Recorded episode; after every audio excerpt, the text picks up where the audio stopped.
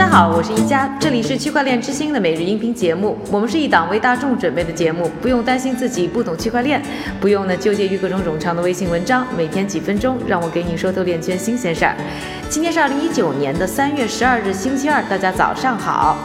今天的节目呢，将和大家分享呢，我和中国第一家比特币交易所比特币中国的创始人之一杨林科的对话。那比特币中国呢，在二零一一年呢，由杨林科和他的合伙人黄孝宇呢共同创立成立，曾经呢拿下过世界第二大交易量和中国国内第一大交易所的成绩，也是啊全世界迄今为止运营时间最长的比特币交易平台。六年的沉浮，比特币中国经历了来自于 OKCoin、火币、云币网等激烈的市场竞争，遭受了2017年九次风暴的监管洗礼，最终在2017年9月30日呢停止了所有的交易业务。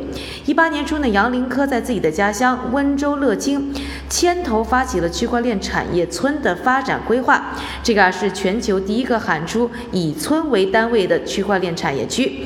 同时呢，比特币中国被香港一家区块链投资基金。收购杨林科终于清仓股份套现，沉寂一年之后呢？今年元旦，这个推开了比特币在中国大门的温州商人又重新出现在链圈人的视野当中。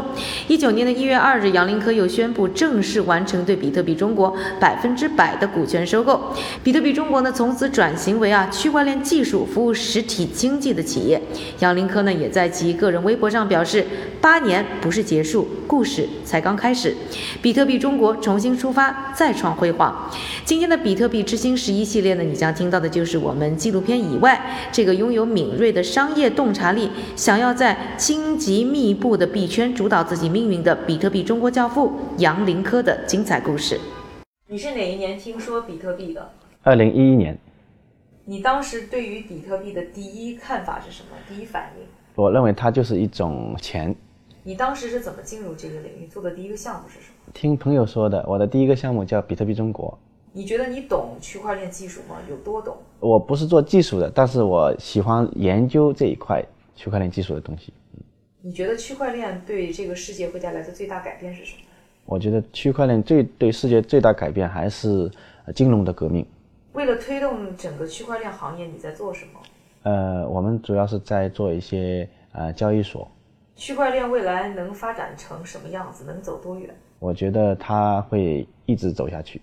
怎么就开始成为就是创造了中国第一个交易所比特币中国呢？嗯，我在二零一一年的时候听我的朋友黄孝宇，他当时在 QQ 上他签了一个名，他说嗯想玩 Bitcoin 的联系我啊，就我就问他了，我说 Bitcoin 是什么？啊，他说是一种数字货币。然后那我说有什么可以做的吗？啊，他说日本那边有一个交易所啊，不错，但是中国还没有啊。我说那好啊，那我们做一个交易所啊啊！等等，我说我问他你可以做吗？啊，他说他可以，然后我们就用用一个月的时间就把这个交易所给他做好了，做好了，然后就推出来了啊，这样子。你当时还不清楚比特币是什么，那 为什么你就觉得这个东西是一个值得去投入精力，把它作为一份事业的事情？嗯，其实刚开始我们也是说实话没有看懂这个东西的啊，然后我们只是说，哎，做一个交易平台，就是我们赚一点钱就好了。啊，也是很简单的想法，然后后面没想到这个发展会是这样一个情况吧？哈啊，那你是什么时候慢慢感受到你觉得比特币这个它有它特定的魅力，或者说，呃，它有一些独特性或者它的革命性的地方？嗯，我觉得比特币最主要的它是那个去中心化，第二个呢，它总量有限制，因为现在整个通货膨胀太厉害了啊。呃，比特币呢，它是一种通缩的一种数字货币啊，所以说。只要是美国也好，中国也好啊，不断的有这个每年的这个就是呃 M 二增加的时候，它肯定会有一些会流到数字货币市场啊，所以它的市值，我认为它会一直会慢慢的增加的。嗯。那当年啊，就是刚开始做比特币中国那个时候，其实没有什么人知道，特别是在中国没什么人知道。对对。那个时候是一个什么样的状况？就是嗯呃，算是创业初期了。嗯。整整个的搭建平台是个什么样的过程？我们在一二零一一年六月九号上线了平台。其实当时的话，其实比特币的价格只有十几块人民币啊。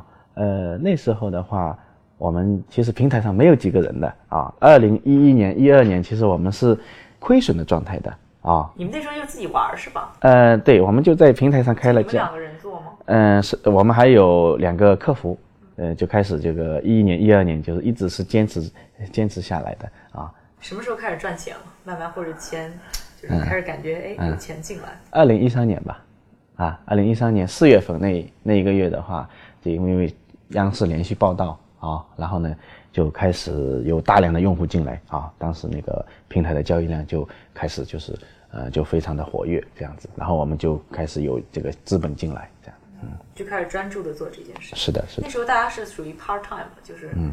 只是兼职来做这个，还是说那刚开始一三年之前都是兼职的形式去做的啊，一三年之后就开始啊全职 这样子。就早期的时候，中国的币圈是个什么样的状态？什么样的人在这个圈子里面？大家那个时候对于比特币又是怎么看的？最早的那些人都是就是比如说有一些极客呀啊，做开发的工程的开发的啊，然后嗯，主要是一些懂一些 IT 的这些人在做啊，最早期的时候。后面就慢慢的就是就有其他的行业的人进来，啊。当时的时候，大家是圈子里面，这圈子大吗？当年很小，啊，其实现在也不大。其实现在整个数字货币市场也就是几百万的玩家吧。其实对于全球来说，它还是很小的一个啊比例。那当年呃，在圈子里面，大家是怎么看这个比特币的？是觉得这个就是一个呃炒作一下、玩一下的东西呢，还是真的是觉得这个？这么一个新生事物是改变会改变世界，所以大家就对它非常有热情。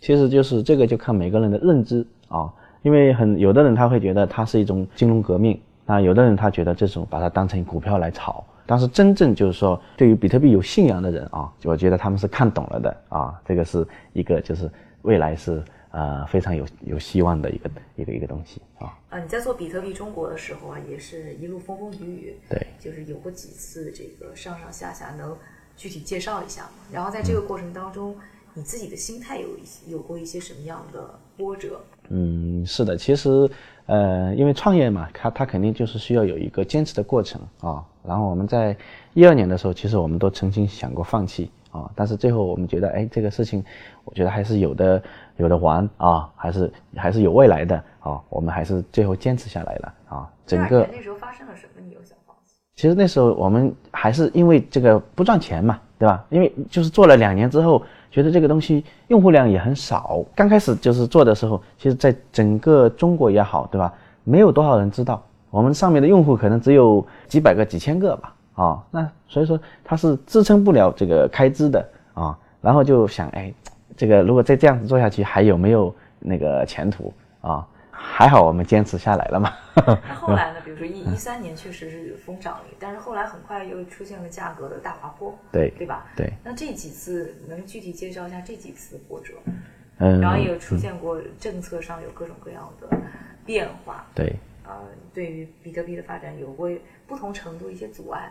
嗯，在国内的话，现在其实是经历了两次的政策的通告啊。第一次的话是在一三年的十二月五号啊，那时候比特币其实是到了八千啊，然后一下子就是被通知出来之后，然后慢慢慢慢就下跌到九百。这是一个就是可能是也是一个过程吧，因为任何一个新的东西出来，我觉得它肯定会有波折啊，它肯定会有这个障碍。啊，越是在低谷的时候，真正能够坚持下来的人，这些人才是真正的未来的这个赢家啊。那你当时从价格从八千多跌到九百多，你们的业务是受到影响？呃，我们的业务受到非常大的影响。其实啊，当时其实很多用户就是又离场了嘛，啊，然后慢慢的、慢慢的用户又嗯，就是再回来这样子。当时有慌吗？或者有想过说我就不干了？嗯，有的，有这样的想法的，当时。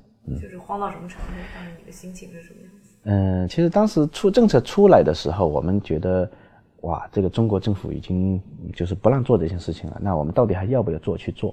当时其实也是做了很多的这个思考想法啊，这样子。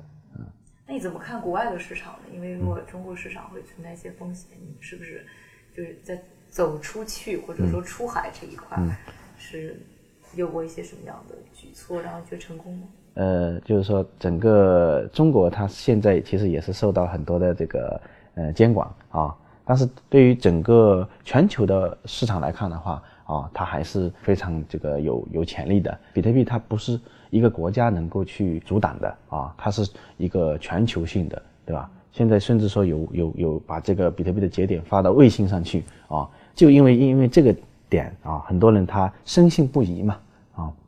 林科大概什么时候这个圈子开始出现关注分叉币？比如说第一个分叉币是是哪一个币？呃，我是在一七年的十月份啊啊，我开始关注这个就是比特币这个扩容的问题啊，因为比特币就是说它经历了就是九年的发展，对吧？因为它的用户的增长非常快啊，所以说它现在就是说出现了一些问题啊，比如说隐私保护这一块不够好，还有那个交易速度不够快啊，转账手费手续费过高啊，然后呢，呃，我就开始关注怎么样去就是改进这个啊，就是比特币的一些问题啊，然后呢，到现在为止啊，就是也是推出了很多的这个，就是说各种的这个分叉币吧啊，但是就是这个分叉币呢，就是说它其实很多是为了分叉而分叉啊，没有是在解决这个就是比特币的一些真正的痛点之上啊。我认为真正的分叉，好的分叉，它一定要解决比特币的一些痛点。刚才说到了比特币有三个痛点，对一个是交易成本过高，对，第二个就是交易的呃就是转账手续费，转账手交易续费，量相对比较的高，哎对呃交易量比较的低，对没有办法 scale scalability 相对比较差，嗯，啊、还有一个就是隐私差，对。那这三个问题是什么原因造成的呢？这三个痛点，嗯，第一个，我认为它是比特币的这个价格哦，就到了就是很现在已经到了十几万人民币，对吧？到了这样的一个就是价格的话，它的就是那个转账手续费，如果你比如说你转一个手比特币，它的手续费是零点零零五，也就是说你乘以这个十二十万的话，那就是五百块钱的手续费。那这样的话，就是说对于支付来说的话，它其实是呃手续费是太高了啊、那所以说整个这样子的话，会导致它很多人就是不会去用它，对吧？把它仅仅作为一个收藏品了，哦，这样就障碍了它的一个就是发展。我认为这样子。那那个隐私和这个交易速度度的问题，对又是是什么造成的呢？呃，隐私的话呢，就是说，呃，比如说我现在呃转一个比特币给你，对吧？然后呢，在 blockchain 上都能查得到。但是呢，现在就是说一个比特币很贵，一个比特币十几万，对吧？呃，然后呢，我可能就是不想让你知道我我的比特币地址上有多少钱，对吧？那这个其实是很多人的一个需求。我们是 BCD 的话，我们就会把这个呃，就是说金额和余额加密起来，这样的话就让它可以就是呃隐私保护会更好啊。现在在现有的比特币的基础之上，哪些信息是公开的？